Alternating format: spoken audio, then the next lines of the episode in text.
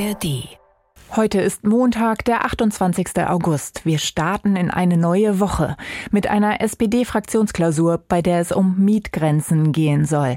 Eine Atempause für Mieter und Mieterinnen? Hallo und guten Morgen, ich bin Diane Batani und ihr hört unseren neuen Standpunkte-Podcast. Jeden Tag blicken wir auf Meinungen von Journalistinnen und Journalisten aus verschiedenen Medien. Die SPD-Fraktionsspitze fordert eine Begrenzung von Mieterhöhungen auf maximal 6 Prozent in drei Jahren in Gegenden mit angespanntem Wohnungsmarkt. Aktuell liegt die Grenze bei 15 bis 20 Prozent. Die Reaktionen bislang? gemischt. Von den Grünen Zuspruch, von der FDP Ablehnung. Auch die Frankfurter Allgemeine Zeitung sieht den Vorstoß kritisch. Sie spricht von einer Politik gegen Mieter.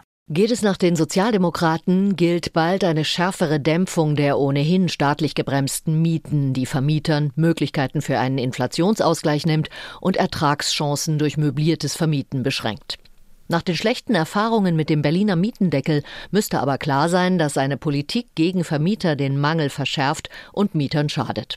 Bau und Vermietung müssen sich rechnen.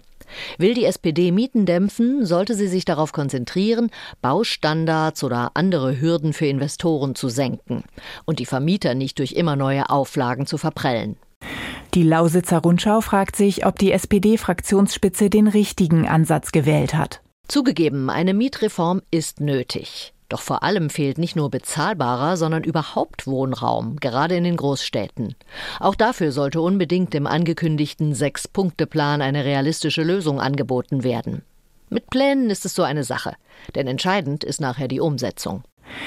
Es gibt auch noch andere Probleme, die die Bundesregierung bewältigen muss. Deshalb kommt Kanzler Scholz am Dienstag in Meseberg mit seinen Ministerinnen und Ministern zusammen. Jörg Münchenberg vom Deutschlandfunk rechnet mit ziemlich unruhigen Wochen für die Ampelkoalition. Er sagt es so zumal auch der wirtschaftliche Druck weiter zunehmen wird, denn noch im zweiten Quartal ist das Wachstum auf der Stelle getreten. Und die Aussichten sind angesichts hoher Energiepreise, noch immer zu trägen Genehmigungsverfahren und eines zunehmenden Fachkräftemangels wenig rosig. Doch die Ampel hat es bislang nicht geschafft, darauf mit einem ressortübergreifenden Gesamtkonzept eine schlüssige wie geeinte Antwort zu finden. Stattdessen werkelt jeder vor sich hin und pflegt vor allem die parteipolitischen Lieblingsprojekte. Diese Kleinteiligkeit des Regierens stößt aber längst an ihre Grenzen. Mit ein bisschen Industriestrompreis hier und Steuersubventionen da wird es nicht getan sein, das Land aus der Wirtschaftsflaute zu führen. Die Meinung von Jörg Münchenberg vom Deutschlandfunk. Noch ein Thema wird viel diskutiert. Die Kussaffäre. Sie lässt nun doch den Stuhl des spanischen Fußballverbandschefs Rubiales wackeln, auch wenn er von selbst nicht gehen will. Der Weltverband FIFA hat ihn für 90 Tage suspendiert. Die Süddeutsche Zeitung nennt es das klarstmögliche Zeichen. Dass die FIFA für diesen richtigen Schritt sechs Tage brauchte, während der Rest der Welt schon am Sonntag voriger Woche die Problematik erkannt hatte, ist zu vernachlässigen. Es ist unglaublich, dass Rubiales nur vorübergehend an seinen Vizepräsidenten übergeben will, nach einer Woche voller Vorwürfe und weltweiter, vor allem auch spanischer, Einigkeit über seine offensichtlich misogyne Arbeitsweise. Der Präsident hat am Freitag die Chance verpasst, von selbst zu gehen. Zeit, ihm den Prozess zu machen.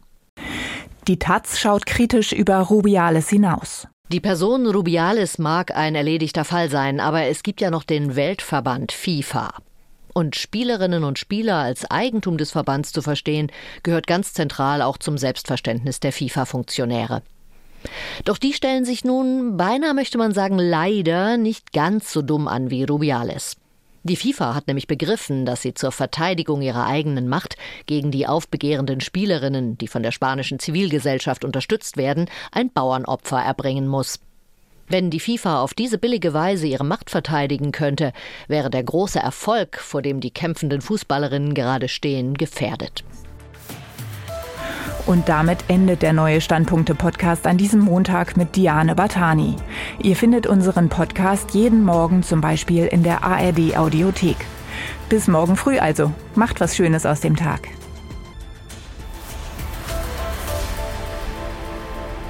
Ein Podcast von NDR Info.